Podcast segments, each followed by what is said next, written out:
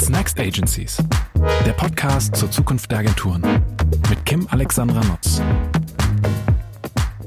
Herzlich willkommen zum Podcast What's Next Agencies.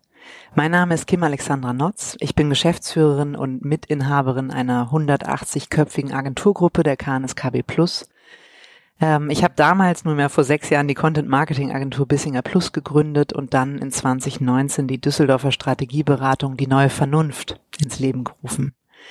Seit Herbst letzten Jahres verantworte ich außerdem das ähm, Vorstandsressort im GWA, ähm, das neu geschaffen wurde mit dem Titel Zukunft der Agenturen. Die Agenturbranche erlebt einen radikalen Wandel. Die Zukunftsfähigkeit des Businessmodells ist zum Dauerthema geworden. Der Wettbewerb und ähm, natürlich auch vor allem der Wettbewerb mit großen Unternehmens- und IT-Beratungen, aber auch mit Mediaagenturen, mit Startups und mit vielen anderen ähm, äh, wirklich spannenden Experten zieht weiter an und aus meiner Sicht braucht deshalb die Branche einen intensiveren Austausch zu den Themen der Zukunft. Gemeinsam mit anderen Agenturchefs, Marketingentscheidern, Pitch- und Personalberatern ähm, diskutiere ich in meinem Podcast die zentralen Fragen zur Zukunft des Agenturbusiness.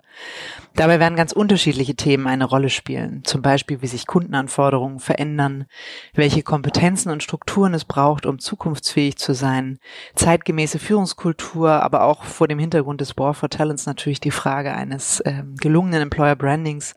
Ähm, und das große Thema, was uns sicher alle beschäftigt und auch teilweise noch Neuland ist, äh, die Frage der Kollaborationsfähigkeit. In diesem Podcast interviewe ich Menschen, von denen ich überzeugt bin, dass sie uns inspirieren und dass sie uns an ihren Erfahrungen teilhaben lassen und sicher auch viele spannende Impulse liefern können. Ja, und heute für meine allererste Folge habe ich einen solchen Menschen vor mir, Michael Trautmann.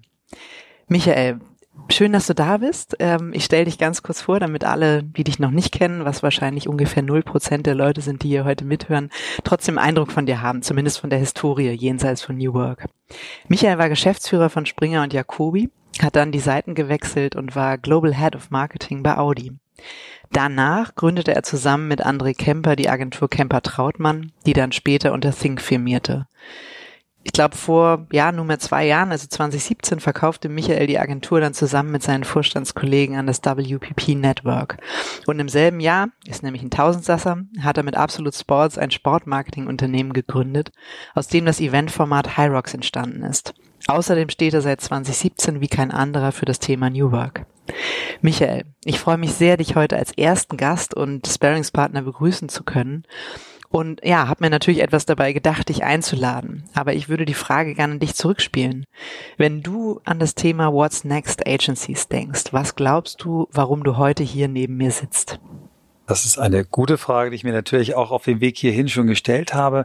Ich könnte mir vorstellen, du hast mich äh, aus verschiedenen Gründen äh, eingeladen. Ein Grund natürlich das Thema New Work, dass ich mich damit beschäftige.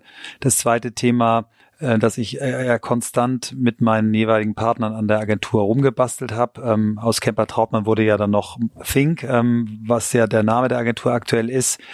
Ähm, und vielleicht auch noch aus dem Grund, weil wir viel experimentiert haben mit kollaborativen Modellen, also Joint Ventures, äh, wo wir uns äh, Kunden erschlossen haben, an die wir sonst nicht rangekommen wären, wo wir uns Themen erschlossen haben wie Social Media, wo wir zu langsam waren. Also ich kann mir vorstellen, dass das so eine Mischung aus diesen mhm. Dingen ist. Witzigerweise bist du auch tatsächlich der Einzige, der mir eingefallen ist, der eigentlich fast alle Facetten, außer dass du noch nie, glaube ich, Unternehmensberatung, doch hast doch, du, glaube ich, auch mal. Guck mhm, mal. also von daher kann man eigentlich sagen, du hast alle Facetten, die bei der Frage What's Next Agencies eine Rolle spielen cool. könnten, ähm, hast du irgendwie in dir vereint. Und ich glaube, das war tatsächlich der Grund, irgendwie diese Vielfalt wow. an Perspektiven auf das Thema, damit einfach mal zu starten, um den Kopf auch tatsächlich irgendwie aufzumachen. Ja, und große Ehre. Vielen, vielen Dank. Ich habe mich sehr über die Einladung gefreut und äh, auch um das nochmal gleich an alle Hörerinnen und Hörer zu ihm. Bleibt dran, diese Frau ist eine Sensation. Die wird hier ein ganz tolles Format etablieren tut unserer Branche unfassbar gut, was du in den letzten Monaten mit deiner Agentur, mit deiner Art, wie du auftrittst, äh, angestoßen hast. Ähm, jetzt ja auch GWA-Vorstand, kann man mhm. auch, glaube ich, nochmal ganz kurz sagen. Ähm, also ich bin ganz froh, dass wir uns kennengelernt haben und dass du diese Branche so bereicherst, wie, wie du sie bereicherst. Das schon mal vorweg. Vielen lieben Dank an alle, die es nicht sehen. Ich bin gerade ein bisschen rot geworden. Ganz lieb von dir, Michael. Vielen Dank.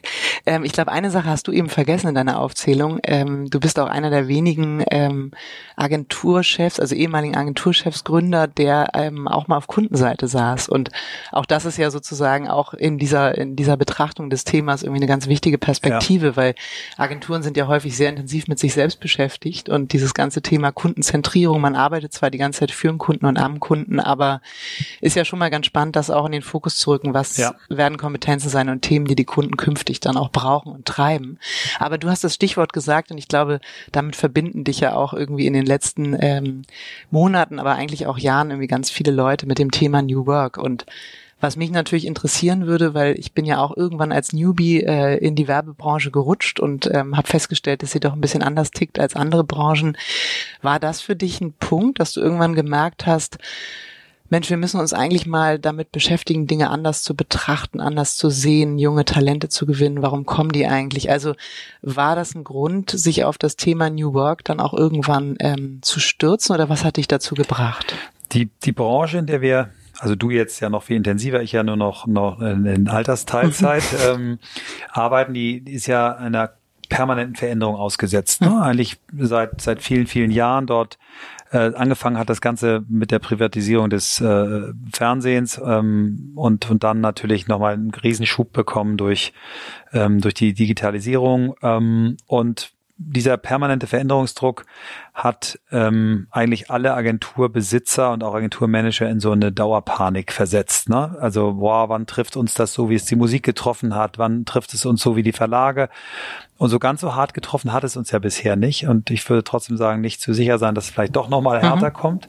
Aber wir waren anders als andere Branchen konstant in diesem, äh, unter diesem Druck, äh, uns verändern zu müssen, uns anpassen zu müssen. Ich kann gar nicht sagen, wann ich mir dessen zum ersten Mal bewusst war. Bei Springer und der Kobi nicht, eindeutig nicht. Das lief so toll und da war ich in so einer eingeölten Maschine, dass ich einfach gar nicht verstanden habe, dass sich vielleicht was ändert. Da gab es einen konkreten Kunden, wo sich was ändert. Das war damals Daimler. Also wir hatten Mercedes äh, den Etat und äh, Daimler fusionierte mit Chrysler. Da kam für uns so die der Druck, äh, über Internationalität nachzudenken. Aber das ist, würde ich sagen, normal gewesen. Aber diese, diese große Veränderung, insbesondere aus der Digitalisierung, die hat äh, mich auch früh beschäftigt.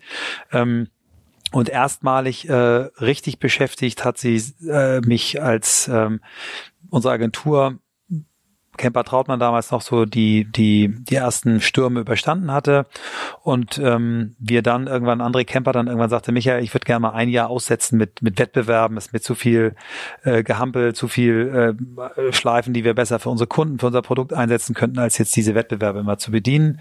Hat ihr in der äh, Award-Maschinerie sozusagen drin, drin ja, okay. Mhm. Ähm, und äh, dann hat er gesagt, dann lass uns auch mit dem Geld was, was Anständiges machen. Also nicht, dass Awards nicht, aber und da kam dann gemeinsam gemeinsam im Gespräch die Idee, damals mit unserem dritten äh, Geschäftsführer Boris Malwinski zusammen, lass uns doch das Geld in die Digitalisierung stecken. Mhm.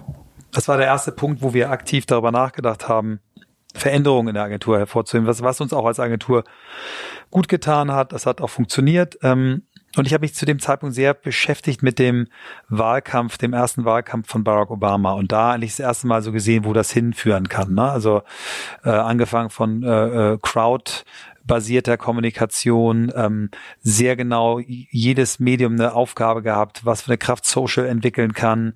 Ähm, also würde jetzt zu weit führen, aber das war so mein Erweckungserlebnis. Und dann eigentlich gab es in jedem Jahr wieder neue Ansatzpunkte. Und der Grund, jetzt wirklich das Wort New Work zu benutzen und dort einen Podcast zu machen, der ist entstanden auch durch ein, ein, ein durch die Agentur ausgelöstes Thema, nämlich, dass wir ein neues Büro gesucht haben. Wir hatten ein Büro, das auch lieberweise vom Vermieter Camper Trautmann Haus genannt wurde, in den großen Bleichen. Da sitzt heute Tesla unten drin. Die haben wir auch noch sehr lustig mit einem Audi-Plakat cool. empfangen, ja. als die kamen. Aber es ist ein Bürogebäude, sieben Stockwerke hoch, aber nur 130 Quadratmeter Fläche. Also überhaupt nicht für moderne Arbeitsweisen geeignet, weil die Flächen viel zu klein waren. Wir hatten in die Rückgebäude, in die Seitengebäude durchgebrochen und es war klar, wir müssen da raus und wir müssen ein neues Büro suchen. Das war mein Projekt, ähm, natürlich nicht alleine, aber ich hatte die Leitung des Projekts und da habe ich mich dann wirklich gefragt, wie wollen Menschen in Zukunft arbeiten? Weil eine Büroentscheidung hat ja immer eine Perspektive idealerweise von mindestens fünf, eher zehn Jahren. Und da habe ich angefangen ähm, zu lesen, zu, äh, zu recherchieren, hatte mit der Bettina Olf eine Kollegin, die schon richtig weit in dem Thema war, die mich auf tolle Sachen gebracht hat. Und da ist, ist die Begeisterung entstanden. Das ist gefühlt jetzt fünf Jahre her. Und da ging's los und dann kriegt es nochmal durch, durch äh, ja, die Begegnung mit, mit Christoph Magnus, der uns beim Thema Cloud Computing begleitet hat, ähm, dann die Idee, das, was ich in den ersten zweieinhalb Jahren inklusive Umzug gelernt habe, ähm, dann vielleicht auch nochmal zu vertiefen durch diesen Podcast und dann vielleicht irgendwann durch ein Buch. Mhm. Genau, das war so die Entstehungsgeschichte. Und wie schnell hast du gemerkt, weil, also ich sag mal so, das, was du auch gerade erzählt hast, nur so in, dem, äh, in den, äh, im Beginn, ähm, dieses ganze Thema Architektur und ähm, ich sag mal äh, überhaupt Arbeitsmittel, ähm, aber auch die Frage nach Tools, das ist ja sozusagen immer die allererste, das allererste Thema, was einem einfällt. Und wenn man sich ein bisschen intensiver damit beschäftigt und intensiv auch deinem Podcast lauscht, dann merkt man ja ziemlich schnell, es geht um so viel mehr. Also das ja. ist sozusagen das, was jetzt mal so ganz vorne im Schaufenster des New mhm. Work steht. Und dann merkt man, eigentlich geht's um die Beschäftigung sozusagen mit den Abläufen, wie will man arbeiten, was heißt das für Prozesse, mhm. was heißt das aber auch für Leadership oder die Aufstellung mhm. von Organisationen, wie schaffen wir es wirklich agile und fluide Strukturen herzustellen ja. und meine persönliche Erfahrung ist, damit haben vielleicht Agenturen eine größere Schwierigkeit als mit der Frage, ähm, was machen wir jetzt in der Architektur mhm. und wie, wie sehen Räumlichkeiten aus, das zu knacken in einer Welt, die sehr, sehr viele Jahre oder sogar Jahrzehnte eigentlich irgendwie nach einem sehr bestimmten Muster funktioniert hat und auch ehrlich gesagt wegen vieler Kampagnen im Jahr auch genauso funktionieren musste. Ja. Ich würde noch eine, eine äh, Ebene nochmal, und das ist nicht wertend gemeint, aber noch eine Ebene draufsetzen, äh, vor der Organisation, Aufbau und Ablauf von dir gerade richtig geschildert und als, als auch mindestens ebenso wichtig wie die Tools. Darüber steht für mich noch äh, das Thema der Sinnfrage. Ähm, und das haben wir Agenturen ja für unsere Kunden als Tagesgeschäft. Ne? Und äh, ich bin dann wieder in der, in der Frage, als ich mich mit New Work beschäftigt habe, über den Umweg Friedhof Bergmann, der diesen Wortmix New Work erfunden hat in den 80er Jahren, der das gedreiteilt hat und gesagt hat, Menschen werden in Zukunft nur noch ein Drittel Erwerbsarbeit machen, ein Drittel werden sie Dinge selber produzieren und ein Drittel werden sie nur noch Sachen machen, die sie wirklich, wirklich wollen. Also er hat die Purpose-Frage reingenommen. Und die ist ja da, da auch die Frage, die wir uns immer mehr für unsere Kunden, für die Marken unserer Kunden und die Unternehmen stellen. Und genau das ist auch das, was bei New Work am Anfang steht. Oder zumindest auf der Hier Hierarchieebene am obersten. Also erst wenn ich mich frage, wofür bin ich mit meiner Marke, meinem Produkt, meinem Unternehmen eigentlich da? Welches äh, ist meine höhere Aufgabe? Und das muss nicht Weltverbesserung sein, kann auch was anderes sein. Ähm, dann kann ich daraus eigentlich ableiten, wie, wie äh, müssen Organisationsstrukturen und Abläufe sein und welche Tools brauche ich dafür. Von daher versuchen wir dieses ähm, Thema New Work in diesen drei Bereichen zu bearbeiten. Christoph kommt eher aus der Toolseite, ist aber durch Meditation und Zen-Buddhismus, mit dem er sich beschäftigt, ganz schnell auch bei der anderen Seite gewesen. Ich komme eher durch dieses Markenthema von der Purpose-Seite, bin aber wahnsinnig Technik begeistert und habe mich dann auch schnell der anderen Seite gefragt. Und in der Mitte ist eben dieses große Thema Organisation, die, der große Wunsch, die große Sehnsucht von vielen Menschen, mehr Verantwortung zu haben, ähm, mehr entscheiden zu können. Und das ist so, ein, ja, so eine Dreiteilung, die uns durch viele dieser Folgen trägt. Aber es gibt immer auch Leute, die nur zu einer Folge was sagen können. Aber ich glaube, das ist der, der Umfang. Und wenn man das jetzt auf dein Thema, wie Agenturen sich entwickeln müssen, dann ist das genau dieses Thema. Und Agenturen haben meiner Meinung nach, das ist meine große These, die allerbesten Voraussetzungen dafür.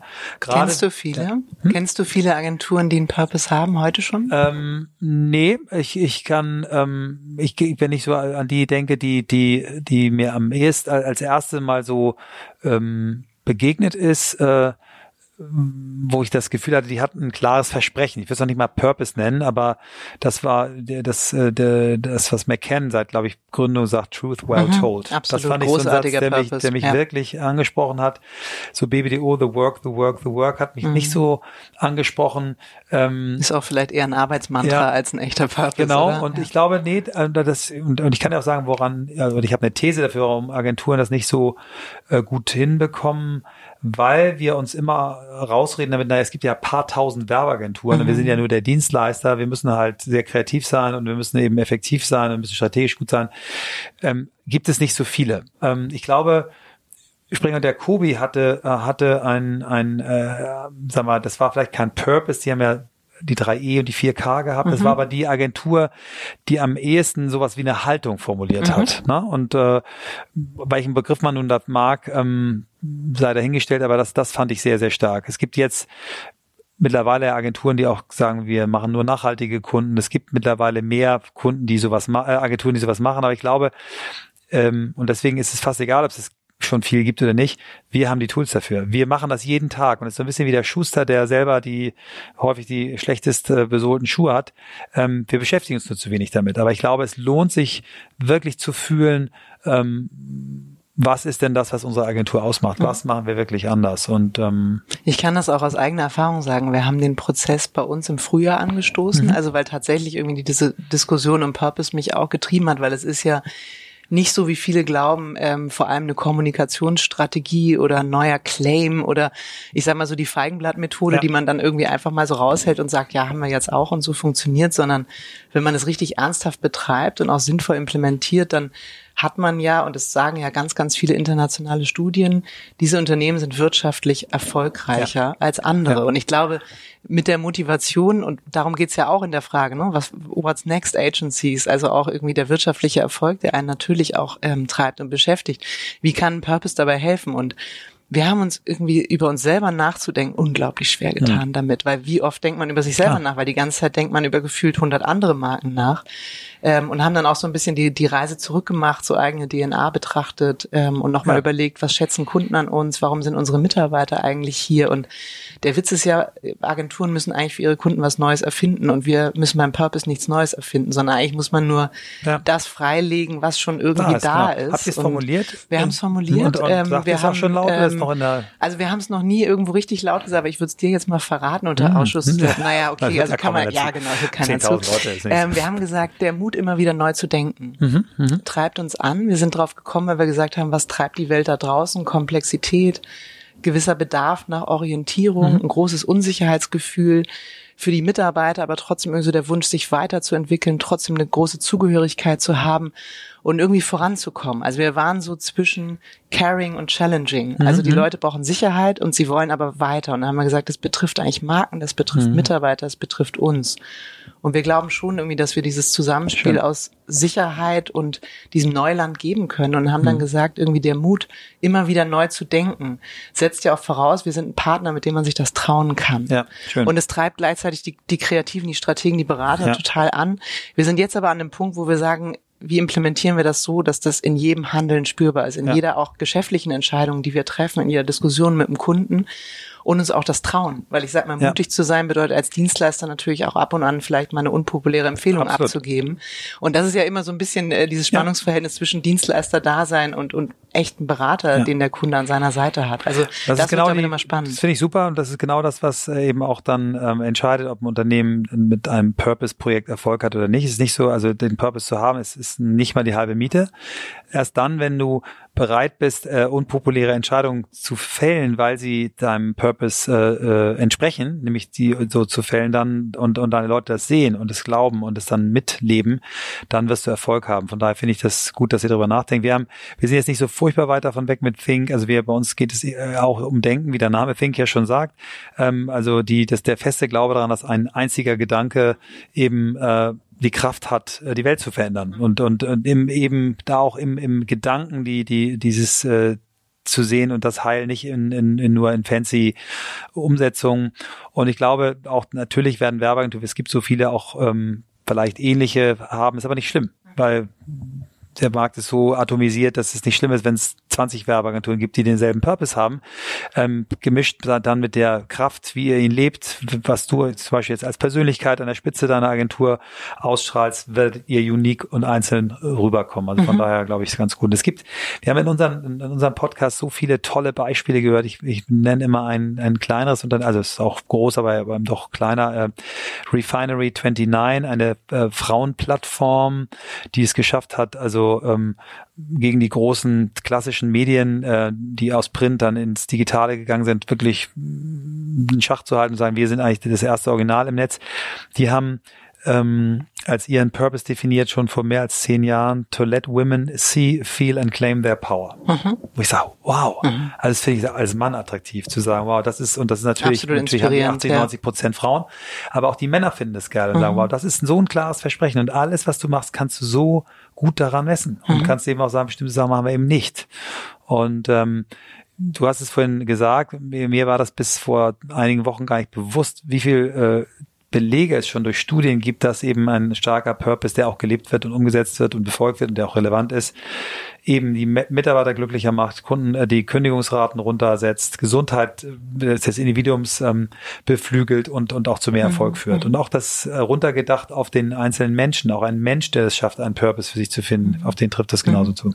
Ich glaube, wenn du als Agentur sagst, wir haben einen Purpose und, und meinetwegen ist der auch gut implementiert, wenn du eine nicht dazu passende Unternehmenskultur hast, hast du natürlich ein Problem. Und was ich so feststelle, gerade wenn man sich viel mit Unternehmenskultur beschäftigt, dann heißt es ja immer, wir müssen alle in Zeiten der, der disruptiven Tendenzen alle irgendwie zu Wissenskulturen werden. Also alles, äh, alle Menschen, idealerweise Mitarbeiter, zu intrinsisch motivierten Mitarbeitern machen, die Wissen teilen, Wissen vernetzen und so weiter. Das setzt natürlich auch voraus, dass die Führung des zulässt, dass sie die Strukturen dafür schafft. Und wenn man jetzt mal die beiden Extreme nimmt und sagt irgendwie, no, es gibt ja auch eine Welt, die so aus, aus Ansage, Umsetzung, Kontrolle besteht, äh, die sicher auch irgendwie früher eine große Rolle gespielt hat, um eben, ich sag mal, alle Kampagnen, alle Kleinstprojekte auch durchzubekommen. Da geht es nicht immer darum, dass sich jeder selbst entfalten kann und seinen eigenen Weg findet, sondern manchmal muss es einfach auch genauso sein, wie die Ansage ist. Und das andere Extrem zu sagen, ihr findet schon euren Weg. Was ist so, wenn du auf die Branche blickst, ähm, deine Einschätzung zum Thema Leadership? Mhm. Ähm, hat sich da was, weil gerade, ne, du hast ja erzählt, Springer und Jacobi-Zeiten, das ist ja ähm, eben auch schon länger her. Was hat sich aus deiner Sicht geändert oder hat sich schon genug geändert?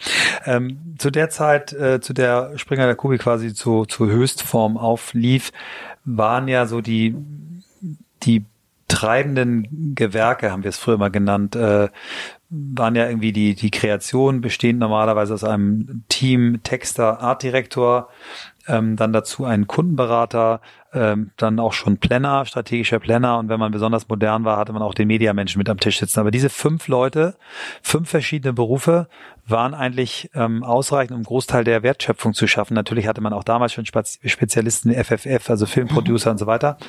Aber es ist ja, hat ja nichts mit dem zu tun, was wir heute haben. Mhm. Heute haben wir, ähm, ich glaube, gibt Firmen, die haben 150 verschiedene, also Serviceplan hat 150 verschiedene Berufsbezeichnungen. 150. Wahnsinn. Alleine im Bereich Social wahrscheinlich 10 verschiedene Berufe.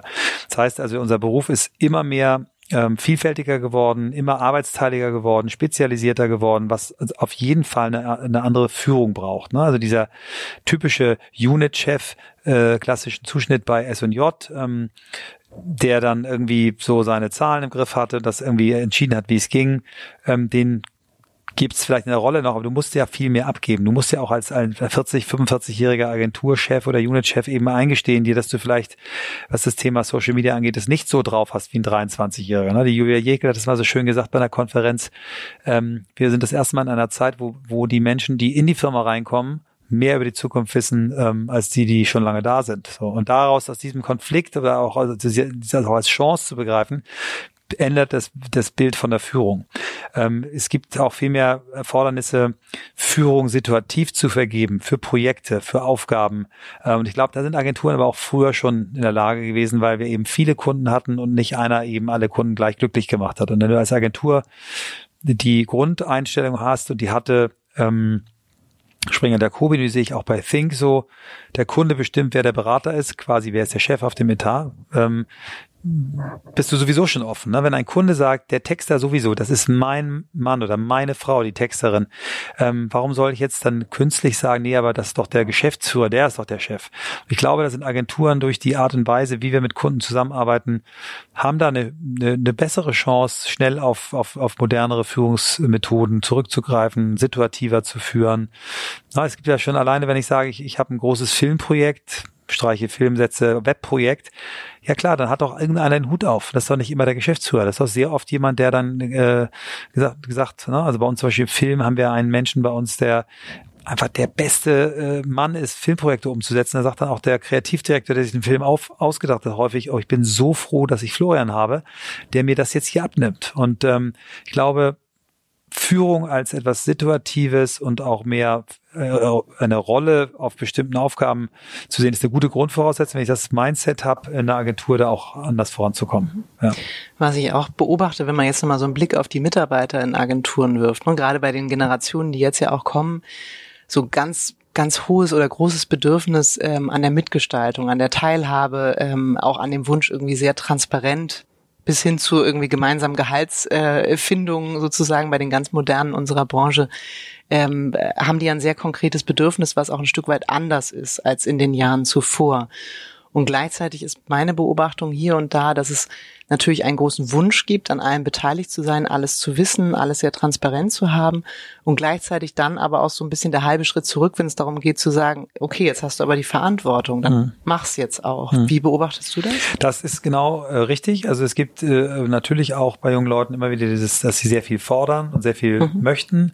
Äh, nicht alle aber bereit sind, dann auch den Preis dafür selber zu zahlen, weil das erfordert natürlich auch ein Entgegenkommen von den Leuten. Aber ich glaube, dass, ähm, dass auch da wir Agenturen ja einen großen Vorteil haben, weil, weil wir schon eigentlich fast nur sehr stark motivierte, selbstmotivierte Leute haben, die alle Lust haben, etwas zu gestalten, etwas Schönes zu schaffen, ähm, die freiwillig ähm, sich teilweise die Nächte um die Ohren schlagen. Ähm, wir haben eine Grundvoraussetzung, die nicht viele Branchen haben, dass wir viele Self-Starter haben. Und ähm, ich glaube, das kommt sehr stark auch ähm, auf auf Kommunikation an, in, nach innen, also Führungskräfte, die genau sagen, was für Informationen sie teilen und welche sie vielleicht nicht teilen können. Die, äh, ne, wenn, wenn, wenn bestimmte Leute sich beschweren und sagen, warum wissen wir das nicht, dann erklären können, warum es bestimmte Informationen zum Beispiel in einem Tochterunternehmen eines, eines in den USA börsennotierten Werbeholding gibt, aber du musst eben sagen, du musst sagen, was du teilen kannst, warum du es nicht teilen kannst. Ähm, und ich glaube, diese, diese interne Kommunikation, das Vorleben, das ist das, was auch Mitarbeiter dann ähm, dazu bringt, es nachzumachen. Und wenn, wenn es an der Spitze schon schlecht läuft und die immer nur im Kämmerlein sind, dann ist es schwierig. Dann ist es schwierig, dass man erwartet, dass, dass die Mitarbeiter das selber besser machen.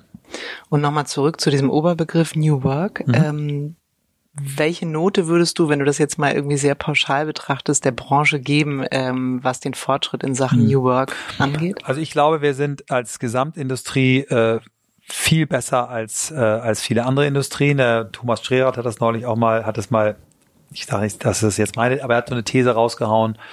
Äh, die, die, das Problem sind die Marketingabteilung und nicht die Agenturen. So hart will ich es nicht sagen, aber Unternehmen haben es viel schwerer, große Unternehmen das äh, einzuführen. Und trotzdem gibt es da gute Beispiele, aber Agenturen mussten ja eigentlich schon immer sehr agil sein. Na, wenn ein Kunde sagt, pass mal auf, das ist Mist, äh, mir ist gerade meine A-Klasse umgekippt, habe ich ja selber miterlebt. Ähm, was machen wir? Ich brauche morgen äh, eine Lösung hm. ähm, oder eigentlich heute. Das heißt, wir haben eine hohe Geschwindigkeit, die die eigentlich immer höher wird. Ich habe ähm, Armin Jochum, mein äh, oder unser Kreativchef ähm, bei bei Think, ähm, der hat sehr früh mit mit so sprintartigen Methoden experimentiert. Bettina Olf genauso, die hat das bei TWWA gelernt. Also ganz viel von dem ähm, machen wir schon. Die Digitalagenturen, die ohnehin schon früh sich mit agilen Methoden oder auch sowas wie Design Thinking beschäftigt haben, machen das schon. Also ich würde sagen, die Gesamtbranche ist da gar nicht so schlecht. Aber es ist, also ich habe sage das immer selber, wenn wir, wenn mich Leute fragen, wie weit bist du mit deinem Podcast, wie viele Folgen noch, sage ich, wir sind bei zwei Prozent. So und und das ist gilt für alle. Wir sind unter zehn Prozent, aber ich denke schon, dass die Agenturen ähm, durch den hohen Veränderungsdruck, den wir ja eigentlich seit 20 Jahren haben, zumindest solange seit ich in der Branche tätig bin, ähm, ist das nicht so schlecht. Mhm. Ich würde es nicht so in die Tonne treten, würde ich sagen, gibt schon viele gute Beispiele. Aber sind wir können nicht stehen bleiben, wir müssen mhm. eigentlich noch schneller werden. Sind die Zeiten, weil du sagst, ne, eigentlich schon seit 20 Jahren immer wieder ähm, äh, disruptive Tendenzen oder immer wieder die, die Anforderungen, sich neu zu erfinden und ähm, eben auch neue Dinge zu entwickeln. Hast du das Gefühl, es ist jetzt so in den letzten Jahren anders? Also es ist eine andere Form der Disruption, die wir erleben oder eine andere Form der Veränderungsnotwendigkeit? Ja, es wird, wird immer schneller. Ne? Du, du hast, äh, wie, wie schnell sich die Unternehmensberatungen, äh, nachdem wir uns jahrelang gefragt haben, wir müssen doch eigentlich auch Unternehmensberatung machen, kommt dann so mal ein Accenture um die Ecke und kauft äh, Sina Schrader, kauft äh, Kolle Rebbe, kauft äh, ähm, Joga 5 äh, mhm. kauft Design Thinking Agenturen und hat auf einmal eines der größten Digitalagentur-Netzwerke mhm. der Welt. Ähm, ja, da kommen neue Anbieter. Ähm, es gibt ähm, sehr viele Customized Agencies, die wirklich um, die, um den Nutzen eines Kunden herum gebaut werden. Ob das sowas ist, wie wir das mit Leo Burnett zusammen gemacht haben für McDonalds oder für ThyssenKrupp äh, oder auch jetzt für Skoda mit Optimist zusammen oder aber auch sowas wie Anthony, eine Agentur, die quasi auf grüner Wiese gebaut wurde, um, um äh, die idealen Anforderungen für Mercedes zu bauen, die daraus jetzt ein Geschäftsmodell gemacht haben und gesagt haben, ja, wir dürfen jetzt neue Kunden nehmen, aber es muss eine bestimmte Größe haben, damit wir eine individuelle Agentur für euch bauen können. Äh, Spark 44 für Jaguar, es gibt einfach immer mehr und immer verschiedenere Beispiele. Es gibt mehr Spezialagenturen, also es ist die, diese Agentur, Bild, was es früher gab, so, so äh, Mad Men, das ist, gibt es auch noch, mhm. aber es gibt eben viel mehr Mischformen ähm, und ähm, ich glaube, die Agentur der Zukunft, die gibt's nicht. Mhm. Es gibt nur mutige und äh, weniger mutige Versuche von Antworten darauf, auf die Anforderungen der Kunden und die sind individueller als je zuvor. Und ich glaube auch nicht, dass wir zurückkommen zu dem Agenturmodell, mhm. Ne, was ja früher entweder Network oder Inhaber geführt war. Mhm. Ja. Wenn du sagst das Stichwort Mad Men, weil witzigerweise ähm, habe ich mir das auch so äh, so in der Vorbereitung auf unser Gespräch überlegt, so die Frage, wie viel Mad Men gibt's eigentlich noch in unserer Branche? Äh, Muss keine Namen nennen. Ja, ja, also ich so finde schon, es gibt immer noch Mad Men. Ähm, ja. Es ist so schon so, wenn du das siehst, äh, äh, dann denkst du schon, naja, da könnte ich jetzt mal Geschichten erzählen, äh, wo ich, wo es das auch heute noch gibt, ne, aus, aus äh, verschiedenen Agenturen. Und äh, viel daran ist ja auch äh, muss man den, den, den der 60er, äh, Anfang 70er Jahre Zeit schulden. Ne? Also ähm, den Whisky im, im Büro, den gibt's natürlich so nicht mehr. Vielleicht gibt's andere ähm, ähm, bewusstseinserweiternde Dinge, ich weiß es nicht. Ich habe da nicht so die, die richtigen Einblicke, aber ähm, es ist schon noch da. Und auch dieses, es sind ja auch wahnsinnig schöne, es sind ja wahnsinnig schöne Szenen in Mad Men. Also äh, wenn du siehst, wie Don Draper irgendwie ähm, erklärt, ähm, wie das äh, dieser diese runde Dia-Geschichte, warum er das Carousel nennt. Also das sind einfach so wunderbare ähm, Dinge wie äh, Präsentation, wie, wie Menschen eine Idee verkaufen. Und gerade die schönen Beispiele aus Madman, die habe ich auch, glaube ich, in der einen oder anderen Form schon erleben dürfen, sowohl auf Kundenseite als auch auf Agenturseite, wo es gelungen ist, dass ein Mensch äh, eine Gruppe von anderen Menschen oder wenige Menschen, eine Gruppe von anderen Menschen von einer Idee überzeugt hat. Und ähm, bei Madman ist ähm, für mich ja die moderne Form oder die moderne Ausgabe von Madman ist Suits äh, auf die Anwaltbranche übersetzt. Und auch da erkenne ich ganz viel äh, aus diesem Dienstleistungsgeschäft wieder. Und ähm, ja, ich war so lange in der Branche und bin auch froh, immer noch einen Fuß in der Tür zu haben, weil ich ganz viel davon unheimlich spannend und cool finde. Es hat viel mit mit ja, Wettkampf zu tun, sportliche Challenge, Herausforderungen in einer bestimmten Zeit meistern müssen. Leute wachsen über sich hinaus, andere schwächeln auch mal, man muss die ausgleichen. Es ist, es ist einfach, äh, Werbung ist Teamsport. Mhm. Und ähm, äh, deswegen habe ich mich so sehr wohl und so lange so wohl in dieser Branche gefühlt und, und anders als einige andere, die sich verabschiedet haben aus der Branche, wirst du von mir auch keinen bittere Abrechnung mhm. äh, hören, weil ich diese Branche immer noch faszinierend und toll finde. Wenn mich junge Leute fragen, soll ich in die Werbung gehen, äh, dann sage ich, erzähl mir, was dich antreibt, was dir Spaß macht, dann kann ich dir sagen, ob du, ob du da dich wohlfühlst. Aber ich habe jetzt gerade eine junge äh, Frau als Praktikantin einer unserer ähm, Tochterfirmen äh, vermittelt, von der ich so fest überzeugt war, dass sie äh, einfach so genau reinpasst, die mir neulich geschrieben hat, ich fange jetzt eine Ausbildung an, ich bin so glücklich ähm, wo ich dann gesagt habe, ja, weil es auch toll ist, weil man tolle Dinge erleben kann, ähm, weil man auch ähm, gesellschaftliche Entwicklung, die wir jetzt haben, immer mitgestalten kann.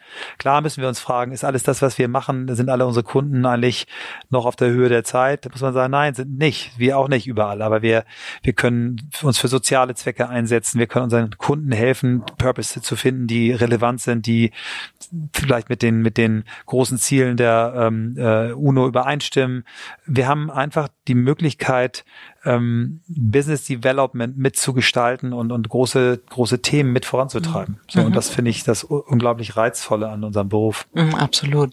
Du sprachst ja eben nochmal so die, die junge Generation an, also so ähm, Praktikanten oder irgendwie junge Leute, die eben auch ins Berufsleben einsteigen wir haben ja nicht mehr so wie früher irgendwie den War for Talents, dass wir gesagt haben, scheiße, jetzt hat die andere Agentur irgendwie beste Arbeitgebermarke oder so und jetzt laufen die alle dahin, mhm. sondern was wir ja auch so feststellen in der Branche ist, dass ähm, plötzlich nicht eine andere Agentur unser Hauptkonkurrent ist für den äh, für den Mitarbeitermarkt, sondern eigentlich Startups, wo die Leute das Gefühl haben, sie können sich mhm. einbringen, selbst verwirklichen, auch kreativ sein und zwar in jedem Beruf, äh, den es da irgendwie gibt oder eben auch, ähm, du sagst es ja eben auch, Unternehmensberatung ne? oder irgendwie die, die großen mhm. Digital-IT-Beratungen und Man sieht das ja auch heute ähm, in den Meldungen, die in der Horizont waren, dass das BMW ausschreibt und eigentlich ähm, eigentlich nur richtig große IT- und Digitalberatungen eingeladen hat. Es gab noch zwei, wo noch nicht klar ist, wer das sein wird, aber ähm, das fand ich eine wahnsinnig spannende Meldung, irgendwie zu sagen, okay, eigentlich geht's hier um einen guten alten Marketing-Etat, wie man das so kennt, irgendwie für eine großartige Marke.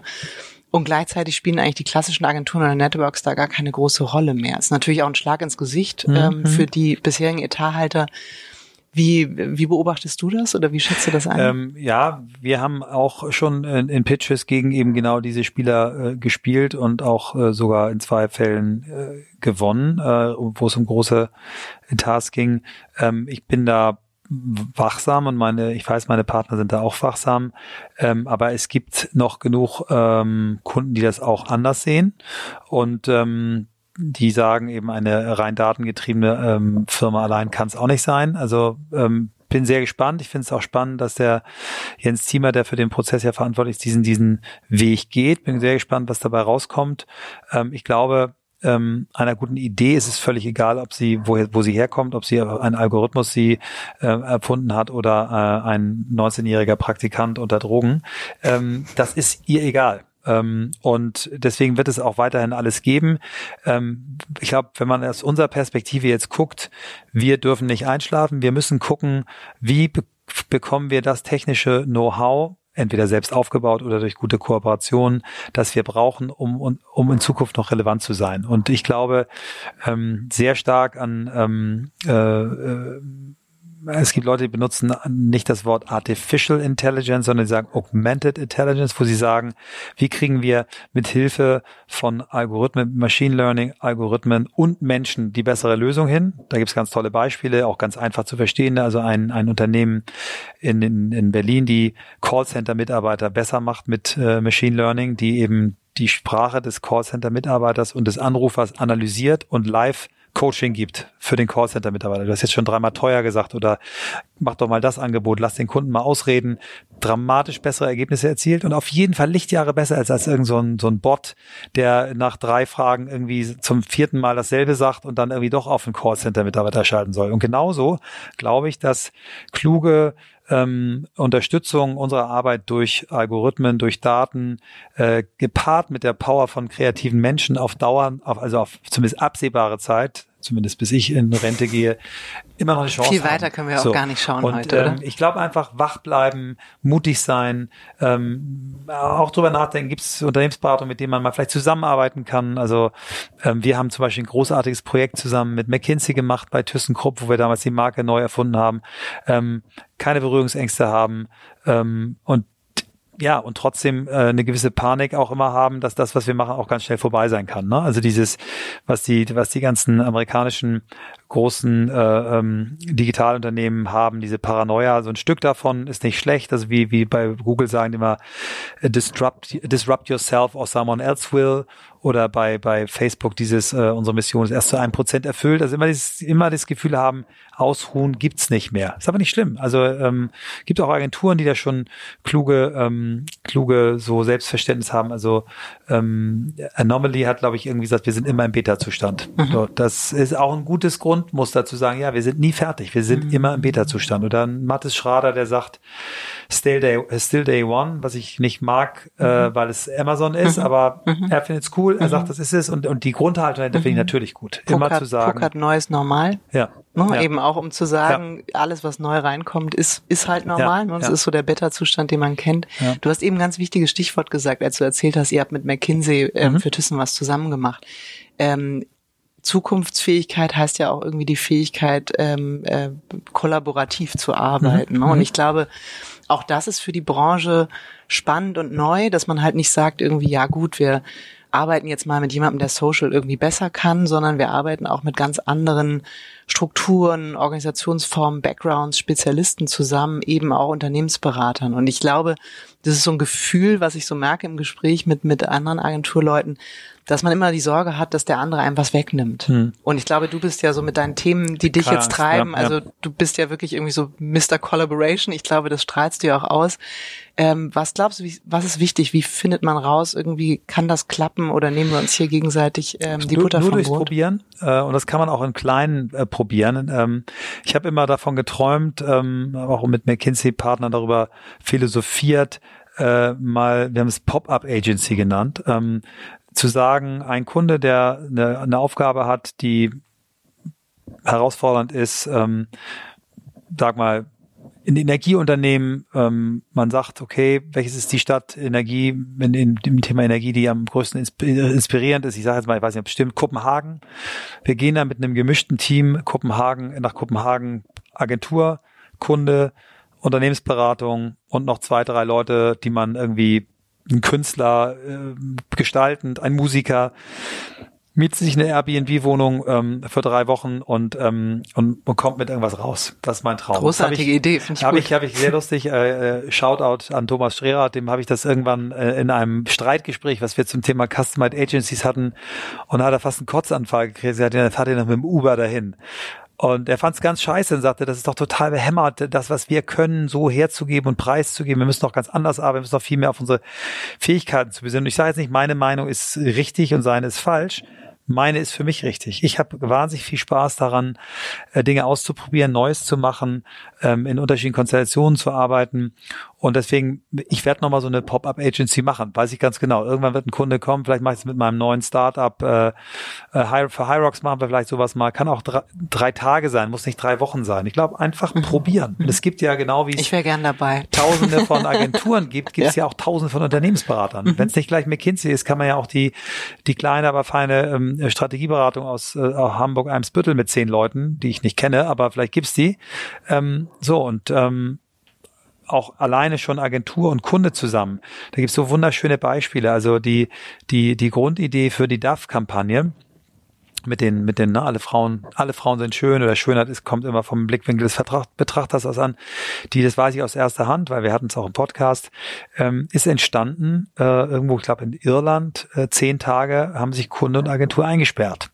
Und es gibt ja viele Agenturen, die sagen, nein, ähm, äh, wir wollen, dass unsere Kunden zum Briefing kommen, zum Rebriefing und zur Präsentation, aber das andere ist irgendwie unser Prozess. könnt ihr so machen, wenn das euer Prozess ist, wenn ihr es gut findet. Ich habe Lust, auch mal mit, mit Kunden zusammen an kreativen Dingen zu arbeiten. Und das kann ja jeder für sich entscheiden. Das ist ja ein freies Land. Das ist ja auch, ähm, ich finde das gut, dass du das sagst, weil ich habe auch ähm, in der Diskussion der Agenturen stellt man ja fest, die sind wahnsinnig mit sich selbst beschäftigt. Ne? Also es geht immer um die Frage, mit wem kooperieren wir jetzt, wie müssen wir uns verändern, was müssen wir machen? Und eigentlich genau die Frage, wie verändert sich eigentlich die Zusammenarbeit mit unserem Kunden? Weil das ist ja eigentlich so der wichtigste Job, den wir haben, ist ja die Frage, wie kriegen ja. wir irgendwie kreative Ideen für die jeweiligen Marken hin? Und Co-Creation ähm, wird ja immer mal wieder diskutiert und genau die Schmerzen, die du auch gerade so schilderst bei anderen, das merke ich auch immer wieder und sage, oh, bitte nicht, jetzt will der Kunde wieder mitmachen und mhm. irgendwie so. Und ich empfinde das auch eher als großes Geschenk, ja. zu sagen, ähm, natürlich ist das nicht, also ganz schlimm sind ja immer so offene Brainstormings, wo man sagt, irgendwie 20 in einem Raum und alles wird super, aber was man wirklich mal sagt, im engen Austausch, im Ping-Pong gemeinsam irgendwie auch so auf, auf diese Route, auf diese Gedanken und Ideen zu kommen. Und meine Erfahrung ist, dass Kunden auch begeisterter sind, wenn sie Teil des Lösungsweges ja. waren und dass die Implementierung viel besser läuft. Also gerade wenn du interne oder du Strategiethemen hast und wirklich sagst, der Kunde war daran beteiligt, dann ist die Erfolgschance, dass das ja. Ding fliegt, tausendmal höher. Und du musst natürlich, aber das heißt muss, muss, muss man muss nur äh, essen, schlafen, atmen und äh, sterben, aber ansonsten muss man ja gar nichts, man kann. Äh, aber du, du kannst eben durch den Einsatz von guten äh, Tools äh, solche Sachen ja auch äh, beschleunigen und gut gut zusammen machen. Ne? Also die äh, TBWA hat diesen diesen Disruption Workshop äh, erfunden, wo auch glaube ich Kunde und Agentur zusammen drei Tage ganz eng getaktet immer in so ein Stunden Sprints zusammenarbeiten. Das hat die Bettina Olf mal mitgebracht, haben wir dann weiterentwickelt. So haben wir Ikea gewonnen. Ähm, natürlich nicht mit Ikea zusammen, aber wir haben eben so Aufsatzpunkte gehabt, wo wir wo wir mit Ikea extrem tolle äh, kleine Workshops hatten äh, im Pitch, wo wir ähm, lag auch dran, weil der Pitch gut, gut äh, orchestriert war, aber wo man das eben nutzen kann. Und es kommt darauf an, also wenn ich äh, sage, okay, 20 Leute sperre ich ein für ein eintägiges Brainstorm, es kann nur in die Hose gehen. Brainstorming ist auch ein Tool, was mit einer bestimmten Anzahl von Menschen für bestimmte Aufgaben in eng getakteten Zeiträumen funktioniert. Ähm, aber dafür gibt's eben ähm, so unfassbar viele Tools auch äh, äh, online. Äh, wir haben Gäste bei uns im Podcast gehabt, eine Agentur aus, äh, ich würde sagen, es ist eine Agentur, Unternehmensberatungshybrid, SY Partner. Wenn man auf deren Webseite guckt, was die für Tools frei downloadbar für jeden zur Verfügung stellen zum Thema Purpose-Findung, dann denkst du, es gibt alles, es gibt alles und keiner, äh, keiner kann sagen, ja, wir haben ja keine Zeit, wir haben kein Geld. Ich kann mir Design Thinking selber beibringen. Ich kann agil mir selber beibringen. Ich kann es probieren, ich kann es im Kleinen machen das, was glaube ich die, die, die, die wichtigste oder das Wichtigste, was ich so gerne mitgebe, ist Neugier, probieren, sich Zeit nehmen, Dinge zu hinterfragen und anders auszuprobieren. Das ist das, was, glaube ich, in unserer Zeit gefordert ist. Und dann sagen, funktioniert, funktioniert nicht und das, was nicht funktioniert, auch gleich wieder aufhören. Mhm. Und ich finde auch das, was du gesagt hast, also ich habe die Folge von SY Partners gehört, fand ich auch super inspirierend, auch tolle Frau, ähm, dass man sich zur Aufgabe macht, auch seine Kunden zu befähigen, Dinge zu genau. tun. Genau. Weil mhm. das war ja früher immer so ein bisschen Login-Effekt, ne? Das, that's our show. Also danke fürs Briefing, Absolut, aber jetzt legen genau. wir los, dann kommen wir mit drei Runden ja. zurück und ihr könnt applaudieren. Ähm, wirklich auch mal zu sagen, wir akzeptieren, wir finden es sogar gut dass Kunden in der Lage sind, gewisse Dinge mhm. zu tun. Also Stichwort Briefing-Qualität. Natürlich ja. freue ich mich, wenn die befähigt werden, ganz Super anders daran zu, zu gehen, klar. oder? Also ich meine, ja. ist doch irgendwie Win-Win-Situation ja. für alle Beteiligten. Ich, ich gehe geh noch einen Schritt weiter. dass da ist mir ähm, mein äh, Kollege Jan Honsel, also von unserem, wir haben ja so ein äh, Social Media Joint Venture, das heißt Uplift, ein Joint Venture zwischen Facelift, einer Software Company für Social Media und uns. Der sagt, ich, wenn ich einen neuen Kunden habe, der sagt, hilf mir mit Facebook oder mit mit Social Media, dann gucke ich mir erstmal an, was der braucht. Unter Umständen brauche ich nur ein paar Beratungstage, dann kann der das alleine. Unter Umständen muss ich dem ein interne Lösung aufbauen und ich challenge ihn viermal im Jahr mit einer Kampagne, die wir für den machen, aber dann machen es seine Leute wieder. Oder aber, der braucht eine komplett rundum sorglos Betreuung und ich mache alles für den. Und so offen ranzugehen, zu sagen, ich kann dir vorher nicht sagen, welche Art von Lösung oder Dienstleistung schon die richtige ist. Ich muss mir das erstmal angucken, dann kann ich dir sagen, welche Dienstleistung richtig und dann kann ich dir sagen, welche Lösung richtig ist. Also eben nicht immer den Kunden in eine Abhängigkeit bringen, und das fängt beim Briefing an und aber auch bei, na, also klar, Social Media ist eine Sache, die muss Tagesstunden aktuell passieren. Natürlich müssen Social Media Fähigkeiten in der Company sein. Und ähm, wenn die Firma nicht zu klein ist, äh, äh, können, können wir ihnen doch dabei helfen, die aufzubauen. Ne, wenn wir merken, das ist so klein, da wirst du nicht einen einzigen Social Media ähm, äh, Profi hinkriegen, dann sagt man, okay, dann hol dir aber Praktikanten, die können ein Tagesgeschäft machen, aber also diese, na, nicht schwarz-weiß, sondern es gibt immer die, die Lösung dazwischen. Mhm, absolut, ja. ja. Ich könnte mit dir stundenlang weiter äh, reden. Ich habe auch den Eindruck, das ist genau auch der richtige Einstieg in den Podcast. Diese ganz, man merkt es ja auch irgendwie von bis, ne, welche Perspektiven wir so gestrichen haben und sicher auch noch viel tiefer gehen könnten. Aber eine Abschlussfrage, die ich mir vorgenommen habe, ähm, jedem meiner Gäste hier im Podcast zu stellen. Und du und, hast äh, nicht vorher gesagt, die ist wirklich Und ich habe sie dir neu. nicht erzählt, genau, insofern ist sie neu. Wenn du nicht geluschert hast, ähm, dann kennst du sie auch wirklich nicht. Ähm, ist so die Frage, wenn du jetzt heute nochmal, ich meine, du hast vieles gegründet, du gründest immer noch viele neue Sachen, du bist ein Entrepreneur. Wenn du noch mal eine Agentur gründen würdest, ähm, wie würde die aussehen? Mal angenommen, du hättest grüne Wiese, mhm. Du hättest ähm, viele spannende Ideen, noch keinen Kunden, aber du hättest äh, so viel Kapital, wie du dir wünschst. Mhm.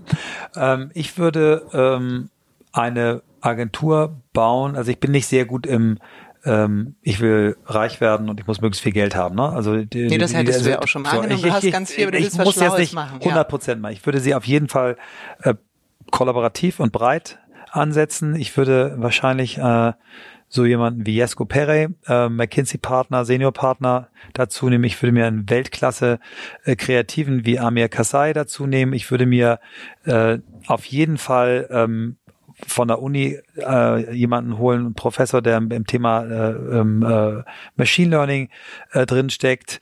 Und das wären so die vier vier Leute, wo ich sage, das müsste es sein. Und ich würde diese ganze Agentur äh, eher wie so eine Art äh, Think Tank, Regiebetrieb, der extrem kollaborativ äh, arbeitet. Wahrscheinlich würde ich sagen, ich äh, würde das mit einem Coworking Space verbinden, wo ich sage, ich sitze da fest mit meinen, sagen wir mal, vielleicht dann irgendwann 20 Leuten und ich würde kleinen, jungen Agenturen und äh, auch äh, Freelancern dort äh, Space geben.